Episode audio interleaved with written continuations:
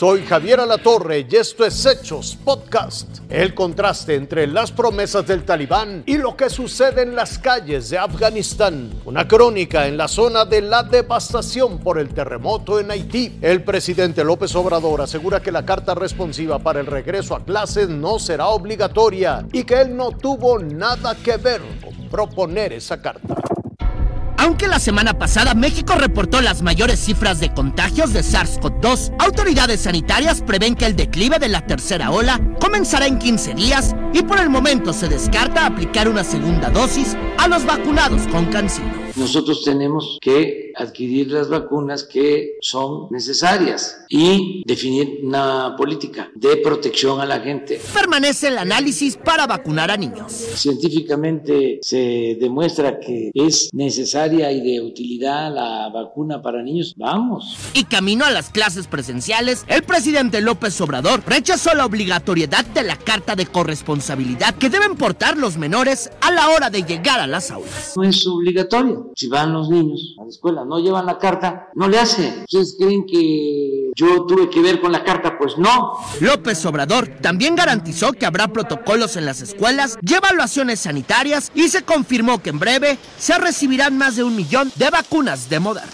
Irving Pineda, Fuerza Informativa Azteca. Atado a la parte superior de un vehículo y con el rostro pintado de negro. Así lució un hombre acusado de robo por la nueva autoridad talibán en Afganistán. Son las imágenes que traen al presente el recuerdo con el que el radicalismo islámico gobernó en el pasado y que hacen dudar a la mayoría de las promesas realizadas por el nuevo régimen, sobre todo de aquellas que tienen que ver con los derechos humanos y de las mujeres. Aquellos que decidieron quedarse en el país aseguran que la situación es completamente distinta. Las calles no están desiertas, pero solo los hombres transitan libremente en ellas. Apenas unos días bastaron para que el miedo que parecía haber haberse alejado de a poco desde hacía 20 años, volviera de la mano del nuevo régimen. El miedo a no ser libre, a no poder estudiar, tampoco trabajar, el miedo a no poder vivir. La ganadora del Premio Nobel de la Paz, Malala Yousafzai, habló sobre la crisis humanitaria que podría invadir Afganistán si regresan las viejas costumbres. 24 horas después del caos y la desesperación de la gente por abandonar suelo afgano, el vocero del talibán intentó tranquilizar las aguas. Aseguró que será el respeto el camino con el que se dirigirán a sus antiguos enemigos y a los extranjeros que por una u otra razón hayan permanecido en el país, incluyendo aquellos de naciones opositoras al radicalismo islámico. La historia se opone a sus dichos, la duda está sembrada, sin importar que ahora, como antes no se veía, uno de los miembros del talibán acceda a ser entrevistado por una mujer que no porta burka. Raciel Cruz Alazá, Fuerza Informativa Azteca.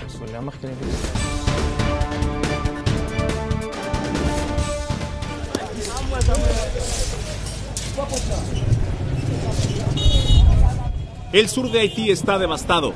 Miles de casas así last Saturday is very difficult for our family. The, my house is collapsed, so there are more people in there. Aun cuando la ayuda internacional está llegando, quienes perdieron todo están durmiendo en las calles y ya no tienen agua ni comida. I want to eat something because I don't have money to buy food. En la única carretera de Puerto Príncipe a Los Cayos, los damnificados claman ayuda. Esta es la carretera que comunica a Los Cayos. Eh, la población de la localidad afectada decidió atravesar este tráiler para pedir ayuda internacional porque no ha llegado la ayuda a esta zona. Las labores de búsqueda continúan. No pierden la esperanza de encontrar a más personas con vida. It's two dead. Two dead here. Two, two, two dead here. One is white here. And somebody is inside now?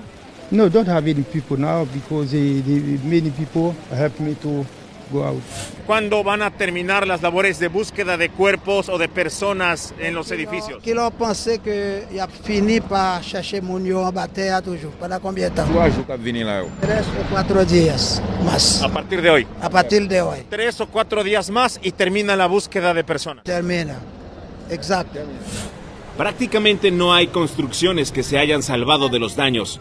La escuela de la localidad era de tres niveles, quedó de uno. Todo, todo, todo, todo el mundo triste.